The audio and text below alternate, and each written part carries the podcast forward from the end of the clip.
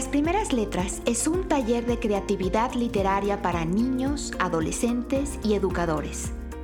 Leemos, escribimos, comentamos y compartimos. Escúchanos simplemente para alimentar tu pasión por las letras o como recurso educativo para maestros, padres y alumnos de primaria y secundaria.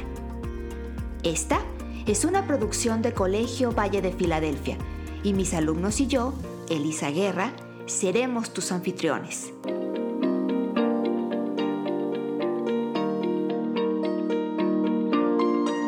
¿Ya estás listo? Comenzamos.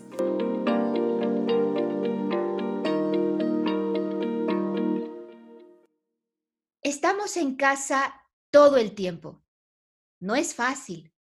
Trato de seguir el ritmo del aprendizaje a distancia, que es como mi maestra llama a nuestras lecciones en la computadora, pero a veces me distraigo.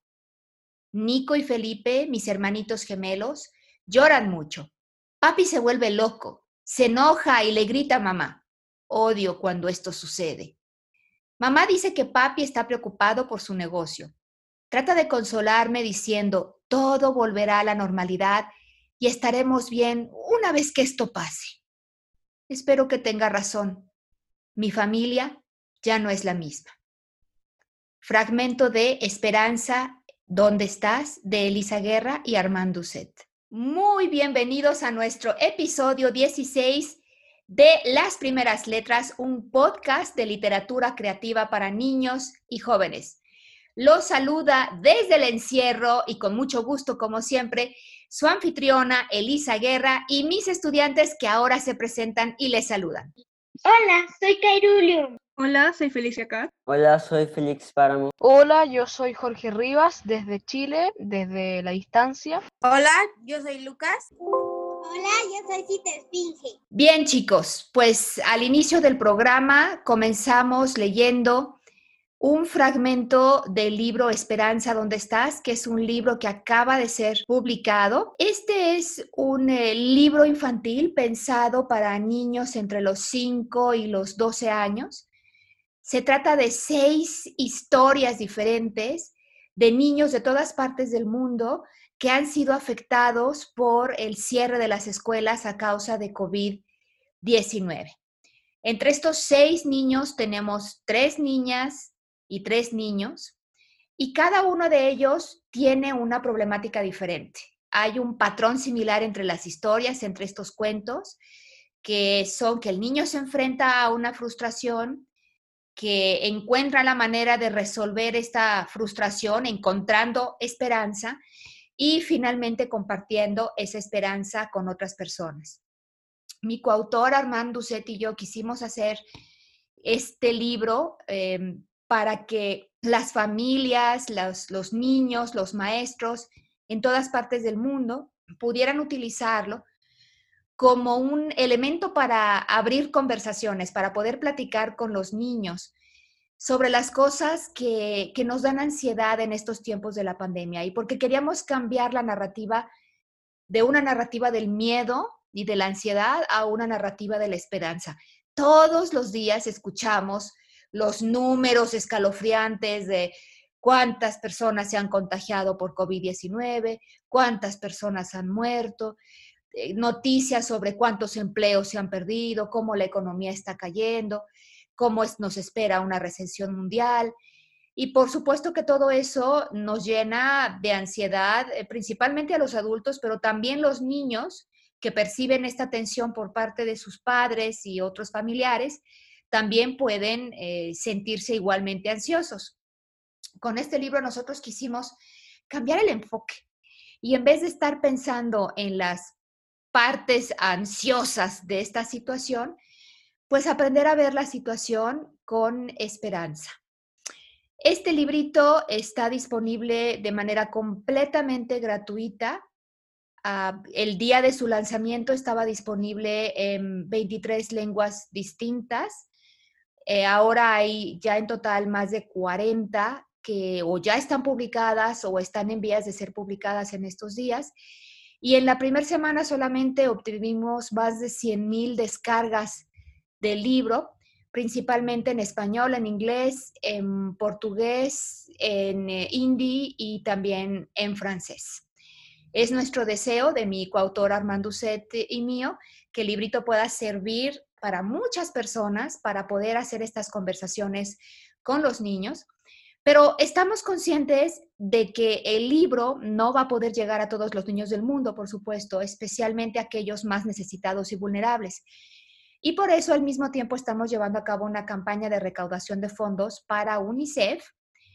Se invita a las personas que descarguen el libro que si tienen posibilidad de hacerlo, hagan un pequeño donativo o un gran donativo, como quieran, a UNICEF a partir de, la, de los enlaces que están en nuestra página, que son eh, donde ustedes descargan el libro, viene una, una pequeña liga donde dice donar en nuestra página www.hopewhereareyou.com, que es el nombre del libro en inglés, en español es Esperanza en donde estás. Es un libro hecho por voluntarios, lo escribimos otro maestro y yo, no estamos recibiendo absolutamente ningún beneficio económico, fue ilustrado por una voluntaria, mi hija, Ana Elisa, quizá alguna de ustedes la, conozcan. Ella también además es, fue alumna de nuestra escuela, entonces es, es exalumna de la escuela, pero todavía es estudiante, está en la universidad estudiando arte y animación digital. Y en fin, es un librito que me daría muchísimo gusto que leyeran ustedes, mis niños de las primeras letras, porque es un libro primeramente pensado en niños como ustedes. Ahora, me encantaría que la próxima semana, cuando tengamos nuestra siguiente reunión, nuestra siguiente grabación del podcast, ustedes hayan leído el libro y hayan escogido entre estas seis historias cuál fue la historia que más les llamó la atención o que más les gustó y por qué. Y que nos compartan ¿de qué tienen esperanza ustedes el día de hoy? ¿Cuál es la esperanza que quieren compartir con el resto del mundo?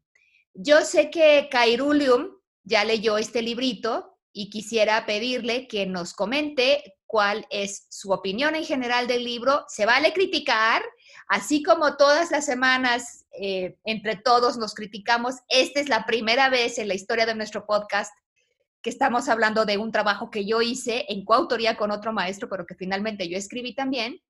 Así es que se vale que critiquen. Kairulium, tienes la palabra. Me parece que el libro está muy bonito porque habla de todas las partes del mundo, no se centra en una parte en especial y que también las historias están muy bonitas porque está eh, desde el mejor de los casos hasta viene uno que puede ser de los peores.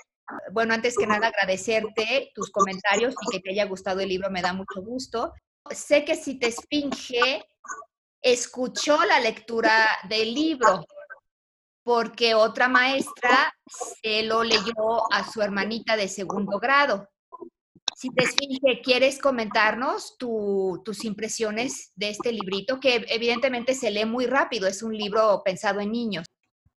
A mí de lo que escuché me pareció muy interesante. Oí la mayoría de las historias, incluyendo la historia que lleva el fragmento que leíste al inicio. No sé si me dejes decir el nombre de la chica. Sí. Pues la chica que cuenta el, una, el fragmento que, acabo, que leíste al inicio se llamaba Gaby. Así es. América Latina. Exacto, Gaby de América Latina, que podría ser México o podría ser cualquier otro país de, América Latina, podría ser Chile también, o Argentina o Colombia, cualquier, cualquiera de nuestros países de América Latina. Sí, sí, te esfinge.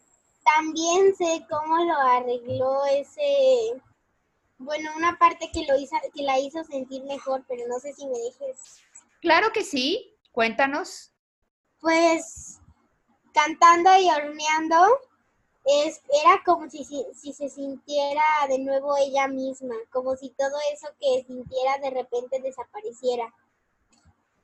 Exacto. ¿Y ella fue tu historia favorita, si te esfinge? ¿Ella fue la que más te gustó? ¿Eu? Pues fue una de mis favoritas. Ok. Muchas, muchas gracias, y te esfinge. Gaby es una de mis favoritas también. Eh, es una chica, es una niña de Latinoamérica, por supuesto, como nosotros, entonces la siento muy cercana. Pero claro que es muy difícil para mí hablar de favoritos porque es como si me pidieran elegir que si fuera yo una mamá y que escogiera cuál de mis seis hijos es mi favorito. Eh, sería muy difícil decirlo, pero si estuviera obligada, sí, la historia de Gaby es, es una de las que más me llega. Kairulium, ¿ya sabes el nombre de tu personaje favorito? Era Gaby, me gustó mucho la solución y me gustó la forma en lo que reparó el problema, porque me acuerdo que también hizo una historia. Se la leyó a sus padres y volvió a la normalidad. Sí, creo yo que la historia de Gaby, y por eso la escogí, además de porque sea de Latinoamérica como nosotros, la escogí porque una manera en que ella em, resuelve sus sentimientos es escribiendo, escribe una historia. Y es justo lo que nosotros hacemos aquí en el podcast. Nosotros escribimos y hemos estado escribiendo durante todas estas semanas que hemos pasado en el encierro a causa de la pandemia. Bueno, gracias Kairulium y Cite Esfinge por, por comentarnos sobre el libro. Yo quisiera pedirles a los demás, me daría muchísimo gusto que ustedes pudieran leer este libro, lo van a leer muy rápido porque es un libro pensado para niños y que para la próxima vez que nos veamos nos cuenten cuál fue su personaje favorito y por qué.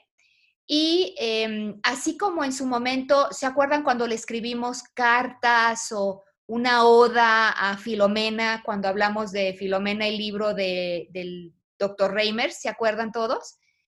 Me encantaría que ahora, gracias, me encantaría que ahora escogieran un personaje de Esperanza, ¿dónde estás? de este libro y le escriban una carta. Por ejemplo, le podrían escribir una carta a Gaby recomendándole qué hacer para que se sienta mejor en la situación que está enfrentando o simplemente escribirle una oda, un poema, dedicarle un haiku, ¿por qué no? Ahora que ya aprendimos a hacer haikus.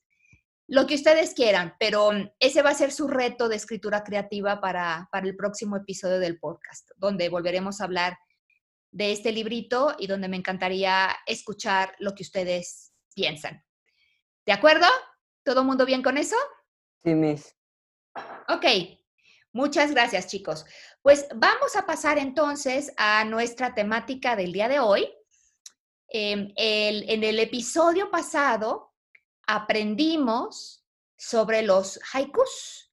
¿Quién nos quiere decir para el público, para la audiencia que no escuchó todavía el, el programa pasado, qué es un haiku? Ya veo que Kairulium tiene luego, luego la manita levantada. Vamos, Kairulium. Es un poema de tres versos que no tiene rima y que sus que tiene eh, la cantidad de sílabas es en el primer verso cinco sílabas, en el segundo siete y en el tercero cinco sílabas de nuevo. Muy bien, muchas gracias, Carolum. Ahora, alguien más diferente que me cuente si las sílabas de un haiku o de un poema se miden igual que las sílabas normales. ¿Alguien que se anime a contarme eso, que se acuerde? Tienen algunas reglas. A ver, Félix, cuéntanos, ¿qué reglas te acuerdas? Cuando una palabra de haiku, la, última palabra termina en aguda, eh, se cuenta con una sílaba más. Ok, eh, y no nada más del haiku, en realidad de cualquier poema, pero digamos cuando la última palabra de un verso eh, lleva la, la, sílaba tónica en la última sílaba, cuando es una palabra aguda, entonces contamos una sílaba más. ¿Qué pasa cuando la palabra es grave, cuando la última palabra de un verso es grave? ¿Cómo se cuenta? ¿Quién nos dice? Se cuentan como si fuera todo, si no me equivoco. Cuando es, cuando es grave, se cuenta igual, o sea, no le añadimos ni le quitamos. ¿Y cuando es esdrújula? ¿Qué hacemos? A ver, Jorge. Cuando la palabra es esdrújula, no sé si me acuerdo muy bien, pero creo, es lo más probable que le quitamos una. Así es, exactamente, le quitamos una. Y es lógico, porque cuando la palabra es grave, tiene la sílaba tónica en la última sílaba de la, de la palabra, se escucha fuerte al final, tan fuerte que como que nos queda vuelo, nos queda todavía energía para una sílaba más. Cuando es grave, nos queda justo. Y cuando, eh, y cuando es esdrújula, queda como muy, se va como suavizando la palabra. Entonces la última sílaba casi no se siente porque la fuerza de, de, eh, digamos, eh, del acento de la, de la sílaba tónica de esa palabra está en la antepenúltima. Jorge. Y Elisa, una consulta. ¿Qué es lo que pasa cuando, eh, por ejemplo, una palabra que hay en un haiku es sobre esdrújula? Lo mismito que la esdrújula. Muy buena pregunta, Jorge. Pasa exactamente lo mismo que la sobre esdrújula. Se quita una sílaba, no se quitan dos, se quita solamente una sílaba. Y también vimos otra, otro factor que afecta la medición de las sílabas, que es la sinalefa. ¿Quién se acuerda de qué era esto? Félix. Adelante, Félix. La sinalefa es cuando una palabra termina en vocal y la siguiente palabra empieza en vocal, se cuenta como una sola sílaba al unirlo. Exactamente, las unimos y las contamos como una sola sílaba. Muy bien, qué bien, me da mucho gusto que, que lo recuerden tan bien porque ahora vamos a utilizar eso para poder leer nuestros haikus que hicimos, definir si son realmente haikus y, em, y si no son haikus, no importa. Acuérdense que también vimos que no es tan estricta eh, la, la, medición. Eh, últimamente ha habido, pues, se han relajado estas normas. Eh, pero bueno, sin, hablar más de eso, me encantaría entonces que veamos nuestros haikus. Tenemos el primer haiku que nos hizo llegar Si te esfinge. Si te esfinge, por favor, pon tu micrófono y léenos tu haiku. Los árboles y el mar azul del cielo bailan al compás. Muy interesante. ¿Quién quiere ser el primero en comentar? Primero tendríamos que ver si cumple la métrica de un haiku. Y aquí hay algunas cosas interesantes que vale la pena que contemplemos. ¿Alguien que quiera comentar? Yo, yo. Félix. Me gusta mucho la de el mar azul del cielo, la metáfora que está utilizando para darle un toque, un, un mejor toque al poema. Seguir con la regla del haiku. Sí, habla de la naturaleza como era una de las reglas del haiku, a mí me gusta mucho no solamente lo que tú estás diciendo, Félix, sino que lo, los une con los árboles y nos habla de que el cielo, el mar azul del cielo y los árboles están bailando al mismo compás. Yo me imagino una tarde con viento, con un viento suave, donde los árboles junto al cielo están haciendo este movimiento como, como de vaivén. Es lo que yo me imagino. Y estás hablando de del fondo, Félix. Recuerden que siempre hablamos de un poema en la parte de fondo y en la parte de forma. La parte de forma sería la métrica del, poema, por ejemplo. Vamos a ver, la primera línea. Aquí, si te esfinge, hizo algo muy interesante, que fue romper la idea en dos líneas. Porque ella pone los árboles y, y de ahí salta no termina la idea en la misma línea, no pone los árboles y el mar azul del cielo. No termina la idea en la misma línea, sino que la corta, nos deja la I, que es algo muy interesante y que otro de ustedes también lo hizo. Vamos a verlo en un poema más adelante. ¿Se vale? Sí, claro que se vale. Vamos a ver cuánto mide entonces esta primera línea. ¿Cuánto mide? Los árboles sí, Cairulium. Eh, me diría cinco sílabas si lo contamos tal cual como en la realidad, pero eh, yo había investigado y me había salido una forma distinta a lo que ustedes vieron. Me venía que si tenía una sola sílaba, si era aguda o monosílaba, eh, quitaba una sílaba si era si drújula, se sumaba una, y si era grave, se quedaba igual. Es con la drújula con la que quitas. La palabra y, que es un monosílabo, por ser monosílabo, pues ahí mismo tiene eh, la sílaba tónica, porque es monosílaba. No hay otro lugar donde pueda tener eh, la sílaba tónica. no se, no se acentúa, por supuesto, pero entonces teóricamente deberíamos de añadirle una sílaba más. Entonces sería los árboles sí. Le añadimos una, serían seis, ¿no? Entonces, bueno, ahí nos queda entre que si le sumamos o no le sumamos la sílaba, podríamos decir que tiene cinco o seis. El mar azul del cielo, ¿cuántas sílabas aquí? Siete. ¿Ok? El mar azul del cielo. Ahora, fíjense una cosa aquí interesante. ¿Qué habría pasado si Cita Esfinge no hubiera separado en dos versos los árboles y el mar azul del cielo? ¿Qué pasaría si estos dos versos fueran un solo verso? Quedaría muy largo el verso y no podría ser. y- Bueno, no Ah. sería un haiku, ya no sería un verso de haiku, pero ¿qué pasaría con la métrica de las sílabas? Tendríamos una sinalefa en donde Exacto. Y el ajá, sería los árboles y el mar azul del cielo. Ahí tendríamos una sinalefa. Pero esta sinalefa se rompe porque estamos dividiendo al, al siguiente verso. Pero cuando lo leíste, si te esfinge, debiste de marcar esa pausa. Los árboles sí, el mar azul del cielo, bailan al compás. Cuando lo leíste, lo leíste corrido, como si fueran un solo verso. Y entonces lo leíste con la sinalefa. ¿Ok? El último verso, ¿cuántas sílabas tiene?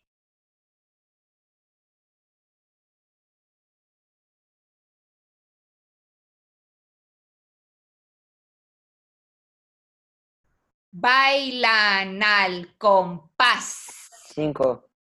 Son cinco. ¿Cómo es la palabra? ¿Cómo está acentuada? ¿Dónde lleva la sílaba tónica? La última palabra que es compás. Aguda. Entonces, ¿qué hacemos? Le sumamos una. Entonces, ¿cuántas sílabas son? Seis. Ok, y entonces, ¿cuántas sílabas tiene este haiku? ¿Cuántas hubo en el primero? Cinco, seis. Y luego siete, Y luego seis. y luego seis. Ok, muy bien. Pues entonces, no es exactamente un haiku en el sentido estricto de 5, 7, 5, pero se acerca muchísimo y sí se vale. Ya habíamos dicho que sí se vale, ¿ok? ¿Alguien más que quiera comentar antes de que nos vayamos a analizar y a contar las sílabas del siguiente haiku? Es como un haiku tranquilo. Ah, sí, el, ahora nuevamente en la parte de, del fondo más que de la forma. Sí. Felicia, cuando estés lista, prende tu micrófono y te escuchamos. Nace la luna y el sol muere con las estrellas. Analizamos la forma, que es en lo que nos estamos enfocando el día de hoy. Bueno, en el fondo, habla de la naturaleza, Sí. sí, habla de la naturaleza. Veamos la forma. ¿Cuántas sílabas en el primer verso? Cinco. ¿Ok? ¿Cuántas en la segunda? En la segunda línea, en el segundo verso. Cinco también. Ok, y en la última línea, ¿cuántas? Cinco también. Sí. Efectivamente, entonces es un, es un poema que quiere ser haiku, muy cercano al haiku y muy parejito. Y está bien porque lo que estamos haciendo aquí es practicar sobre cómo podemos medir los haiku, practicar la métrica no nada más en los haikus, sino en cualquier verso, que ustedes sepan cómo medir los versos de cualquier poema. Me gusta mucho ¿Qué es igual la metáfora del sol muere con las estrellas, porque la, cuando es de noche el sol no se ve, lógicamente, y las estrellas toman su lugar para iluminar el cielo. Qué lindo lo dices, Félix. Sí, efectivamente. Y eh, paradójicamente el sol es una estrella también. Jorge, Eh, me gustó bastante el poema, algo muy simple, algo incluso eh, podríamos considerar cotidiano. Por ejemplo, em, el sol muere junto a las estrellas y viene la luna y básicamente la luna nace. Es como algo, pero ¿para qué, para qué lo pusiste en un poema? O sea, es muy simple, pero a la vez es tan profundo, se explica de una manera tan profunda, algo tan simple, tan cotidiano. Vamos y lo agrandamos tanto que realmente se ve algo muy poético y más que poético, lindo. gracias, Jorge. Pues tú hablaste de otros dos elementos del haiku, elementos de fondo. Uno es lo que ya habíamos dicho, que se refiere a algo de la naturaleza. o, de lo cotidiano, y o de lo cotidiano.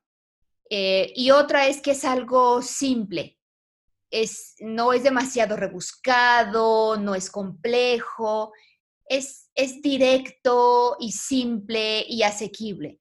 A mí me gustó también mucho que es como el ciclo de la vida en un solo poema, el nacer y el morir, ¿no? Nace la luna, el sol muere. Y eso se repite todos los días. Todos los días tenemos este mismo ciclo. Es como una vida, la vida del día. Muy lindo, muy lindo nuevamente, Felicia. Vamos a avanzar al siguiente haiku.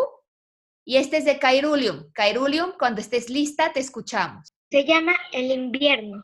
La nieve viene, el invierno llegó, el calor se nos fue. Gracias, Cairulium. Aquí vemos que Cairulium hizo una cosa interesante. Le puso título al haiku. Ahora, yo no sé si en cuanto a las formas estrictas del haiku, el haiku debería de tener título o no. De pronto se me antoja pensar que el título casi, casi en un poema tan corto, el título casi, casi es otro verso y que Definitivamente no es necesario, pero tampoco creo que esté prohibido. ¿Qué piensan ustedes? ¿Un haiku debería o no debería de tener título? ¿Quién quiere comentar? Yo. Félix.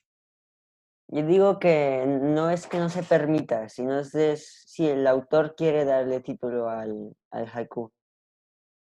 Ok, gracias. no es una regla, sino una opción. Una, no una regla, sino una opción. Jorge, ¿tú qué opinas? Sinceramente creo que em, es una opción, pero muy minoritaria, ya que fuera de mirarlo como de la estructura principal del poema, yo creo que sinceramente viene a cada caso y en la mayoría de los casos, este poema, este haiku describe un hecho. Y ese hecho es algo muy corto. Por ejemplo, en, en el episodio pasado leímos un haiku de Jorge Luis Borges, y justamente ahí vimos que él estaba relatando algo sobre una luciérnaga, no, recuerdo muy bien, pero él relataba un hecho. En los otros haikus también, por ejemplo, incluso en este mismo, se ve que hay efectivamente un hecho, o sea que la nieve viene, el invierno ya llegó y el calor ya se nos fue. Por lo tanto, no creo que sea algo necesario ponerle un título. Incluso desde una mirada mucho más crítica se podría pensar, sin criticar esto, ojo, que el título podría estar de más, por así decir. Gracias, Jorge. Miren, ella, Cairulium, le puso como título El invierno. Leyendo el poema, ¿creen ustedes que nos hace falta? Ya Félix y ya Jorge comentaron. Quiero escuchar a Felicia o a Lucas que ha estado muy calladito. Lucas, ¿crees que el título le hace falta al poema o le viene sobre? Eh, yo creo que sí se le puede poner. Siento que es bueno que le pongan porque así no se, no se, este, no se confunde con otros. Y pues ya. Bien, Jorge nos está dando un argumento que es bastante válido. Si tienes una colección grande de, de, poemas, no quieres que se confunda con otros. Sí, Félix, adelante. En el caso, como digo, que no es una regla que sea una opción, en el caso en que el haiku describa algo o haga referencia a algo y en el, y en el haiku no, no diga a qué, por, porque es muy simple y es muy corto, que, pueda tener el título de lo que quiera describir. Sí, exacto. Yo, yo creo que no le hace falta. Yo creo que no le hace falta, pero si ella quiere ponérselo por la razón que sea, incluso como decía ahora Lucas, para identificarlo de otros poemas, para decir, ay, el haiku que escribí eh, el año pasado, ¿cuál? Si escribiste muchos, ah, el que se llama El invierno pues pudiera ser, ¿no? Pero, pero yo creo eh, muy personalmente, Cairulo, y esta es una decisión tuya, que quizá el título salga sobrando. Lucas, ¿tenías la mano levantada? No, ok. Vámonos a la, a la métrica, a la forma de este poema. ¿Cuántas eh, sílabas en el primer verso? Cinco. La nieve viene, ¿ok? Y no le ponemos ni le quitamos más sílabas. Muy bien, cinco. Segundo verso, ¿cuántas sílabas? Siete. El invierno llegó y le añadimos una porque es palabra Aguda. Aguda. Muy bien. Cinco, siete. Ahora vámonos al último.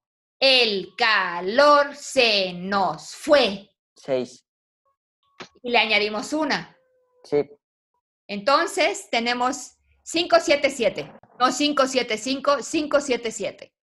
Pero nuevamente es, un haiku con algunos permisitos por ahí que nos, que nos fuimos dando.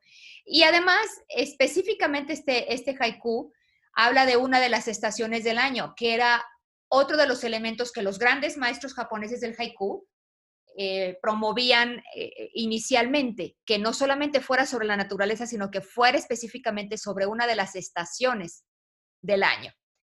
Kairuli, muy bonito tu, tu haiku. ¿Alguien más que quiera comentar antes de que avancemos? Me dio frío. Lo sentiste. Muy bien. Vámonos ahora a este haiku de Félix Páramo. Félix, en cuanto estés listo. El mar se va, pero siempre vuelve a tus ojos. ¡Wow! ¿Quién quiere ser el primero en comentar? Jorge. Me gustó el poema bastante. Es un poema conciso. Yo creo que cumple con lo que viene siendo un haiku. Habla de la naturaleza, hace referencia a la naturaleza y está bien redactado. Ojo que con el tema de las sílabas, bueno, eso, ya no vamos a ver. Gracias, Jorge. Sí, aquí estoy viendo que alguien ya empezó a marcar las sílabas. ¿Quién quiere decirnos cuántas sílabas en el primer verso? El mar se va. Cinco. Cinco. ¿Por qué cinco? Porque es aguda. Y le añadimos una sílaba. Segundo verso. Pero siempre vuelve. Seis. Seis. Y se queda en seis. No le añadimos ni le quitamos. Último verso. A tus ojos. Cuatro. Cuatro. Y se queda en cuatro. Ahora, aquí, si, si ustedes se fijan, con la ruptura que tenemos entre verso y verso, estamos rompiendo otra sinalefa. ¿Cuál sería la sinalefa que estamos rompiendo? Vuelve a. Muy bien. ¿no? Entre el segundo y el tercer verso. Vuelve a, si estuvieran juntas, las, eh, las líneas, las dos líneas haciendo una sola línea, entonces ahí tendríamos una sinalefa. Muy bien. ¿De qué color se les ocurre que sean los ojos de esta persona? Azules. Azules. ¿Pudieran ser verdes también? Mm, sí. A veces el mar se ve verde. Como un turquesa. Sí, azul turquesa, verde turquesa, entre azul y verde. ¿Alguien más que quiera comentar sobre este haiku de Félix? Este igual es como fresco y relajante. Bueno, como romántico, tierno. Sí, estamos muy relajados el día de hoy. ¿Se fijan cómo simplemente hablar de la naturaleza y de cosas simples nos hace sentir esta sensación de paz, de serenidad? Algunos de ustedes ya la han, ya la han mencionado. Muchas felicidades, Félix. muy, muy, muy lindo haiku.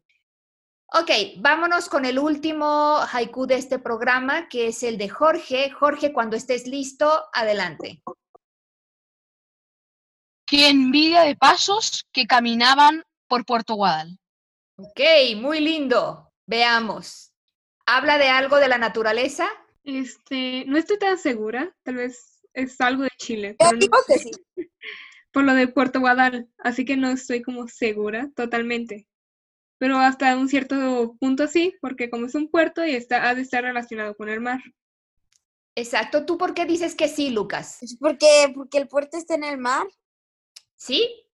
Y el mar es naturaleza, bueno, yo pienso. Exacto, aquí no hay una palabra específica o directa hacia la naturaleza, pero por extensión de la palabra puerto podemos decir que sí hay un referente natural. Jorge.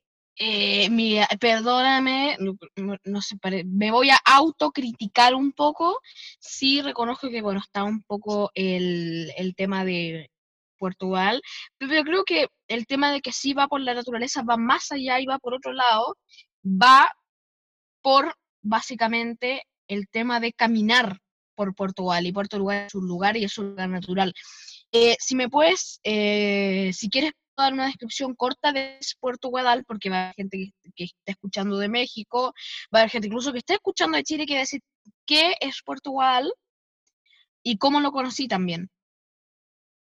Claro, cuéntanos. Bueno, Puerto Guadal em, es una localidad muy pequeña de 450 habitantes en la región de Aysén, acá en Chile.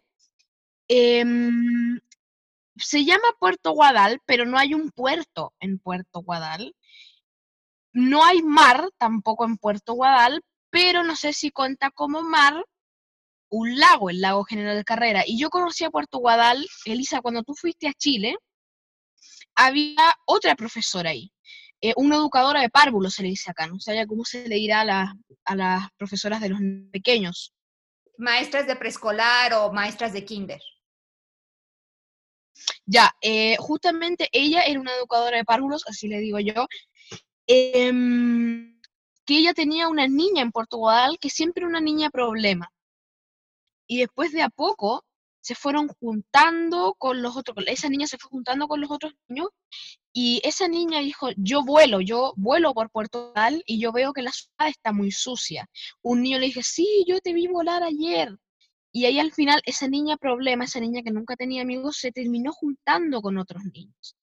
Entonces me pareció bonito para que las personas de otros países supieran em, qué era Puerto Guadal y también qué es lo que estaba detrás de la historia, que en ningún lugar hago referencia a la niña, pero eh, busquen la historia, se llama eh, Vicky, la Vicky Pérez creo que se llama la educadora, la pueden buscar en Icare TV, en el foro que fuiste tú, Elisa, en Elige Educar para que vean más o menos la historia y para que vean también qué es Puerto Guadal, búsquenlo y también qué trata el poema más allá de lo que dice.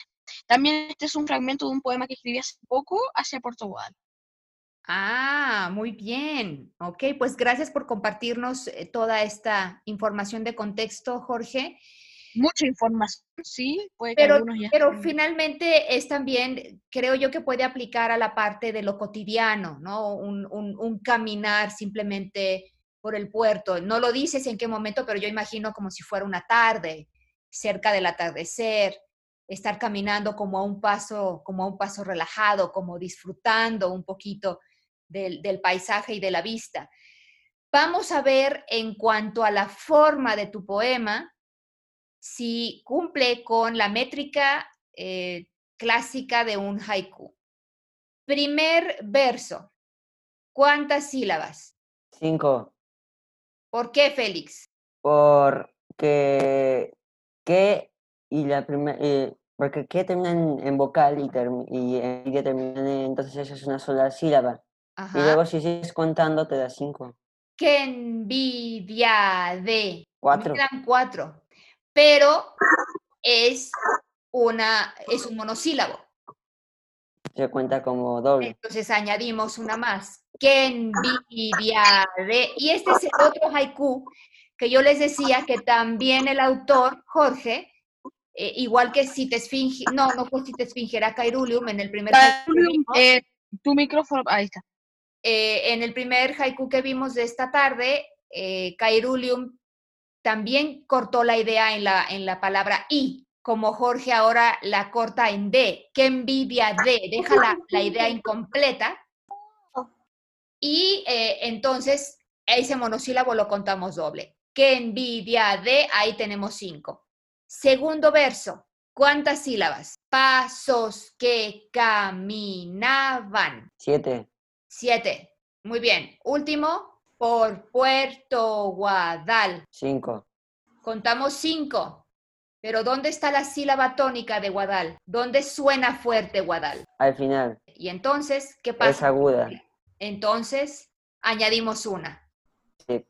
Entonces tenemos seis. Entonces tenemos cinco, siete, seis. Pues creo que ha sido una, una maravillosa oportunidad para que exploremos no solamente cómo son los haikus, sino cómo medir los versos, cómo es la métrica de la poesía. Estamos ya por cerrar el programa, pero yo quisiera preguntar si hay alguien que quiera compartirnos cómo fue su experiencia escribiendo un haiku. Ya sabemos que Kairulium ya nos contó un poquito al principio. Jorge ya nos dijo que esto era parte de otro poema que escribió. A ver, Félix. Yomi. Y después Pensé que iba a ser difícil pensar en cómo encajar las sílabas en las palabras que tú quieres. Pero luego, cuando empecé a escribir, me llegó la idea de volar, no batallé nada. Ok, entonces digamos que te salió fácil, lo sentiste, lo sentiste un proceso relajado y natural. Sí, Bien, si te esfinge, ¿tú qué nos querías contar? Empecé a hacer en la noche, pero como en la noche, mi, como mi casa tiene un muro, tapa todo lo que se puede de día. Entonces, me asomé, recordé cuando me asomé la ventana y, y yo miré hacia arriba y vi como el follaje de los árboles casi que le hacía cosquillas al cielo. Ay, qué lindo. El follaje que le hacía cosquillas al cielo. Eso, eso de por sí, escríbelo si te esfinge, porque eso por sí es, de por sí es poético. Escríbelo por ahí. En el- en- ah, recuerden que tienen su libretita que les regalé para que la traigan siempre con ustedes, pero en donde puedas, aunque sea en una servilleta, porque las ideas a veces llegan, pero así como llegan, se van. Pues decidí que, entonces vi cómo ahí los movía el, el árbol y parecía que bailaba. Y fue como si el cielo lo mirara y casi quisiera bailar también con el follaje. Y, y se me ocurrió la idea porque era como los pájaros eran los peces del cielo y los, y los peces las aves del mar. Entonces se me ocurrió juntar la idea del mar azul y el cielo azul porque en la playa hay un punto donde ambos se juntan. Sí. Entonces pensé en esa idea. Si te esfinge, qué lindo eso que nos comentas de tu proceso creativo. Estoy viendo que Kairulum tiene la mano levantada y quizás sea el último comentario antes de que cerremos el programa. Nada más busqué la forma de, de acomodarlos para que combinara la idea. Gracias, si te esfinge, pues te quedó muy bien. Kairulium, ¿querías hablar? Sí, quería decir que después de hacer el haiku dije a mi mamá, no puede ser, hubiera quedado muy bien como poema, así que los mismos versos, bueno, un poco distintos, los reordené, hice un pedacito de poema. ¿Lo puedo decir, mi? Ya no nos da tiempo en esta ocasión, Kairulium, pero guárdalo para la próxima. Y eso que hiciste está muy bien. No, no eres la única que lo hace. Hay muchos escritores que hacen varias versiones eh, de, un, de un mismo tema, de un mismo trabajo, varias versiones de un mismo poema. Bien, chicos, pues nos queda como consigna para nuestro próximo programa leer el libro Esperanza en donde estás, escoger un personaje y escribir algo hacia ese personaje, una carta, eh, continuar la historia, cambiar la historia, una oda, un poema, lo que ustedes quieran. Escojan un personaje y escríbanle, así como hicimos las, las odas a Filomena o las cartas a Filomena, hagámoslo ahora con alguno de los personajes del cuento. Muchas gracias a todos los que nos acompañaron en este episodio 16 de las primeras letras. Les recordamos que pueden seguir nuestro podcast y también eh, tener acceso a los planes de clase para utilizarlo como aula invertida en sus propias escuelas. Por favor, síganos en nuestros medios sociales y eh, pueden visitar nuestra página www.lasprimerasletras.org. Nos despedimos nuevamente desde el encierro y con mucho gusto hasta la próxima vez. Su anfitriona Elisa Guerra y mis estudiantes que ahora en conjunto nos despedimos deseándoles que estén bien y que se queden en casa mientras siga la cuarentena. Hasta la próxima y hasta pronto. Adiós. Adiós, hasta pronto.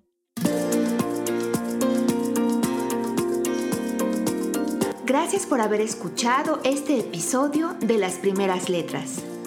En nuestra página web lasprimerasletras.org encontrarás planes de clase para cada programa y enlaces a nuestros medios sociales. Si te gustó lo que escuchaste, por favor, suscríbete a nuestro podcast y conviértete, como nosotros, en un embajador de las letras porque estamos convencidos de que todo niño tiene la semilla de la genialidad. Hasta pronto, soy tu anfitriona, Elisa Guerra.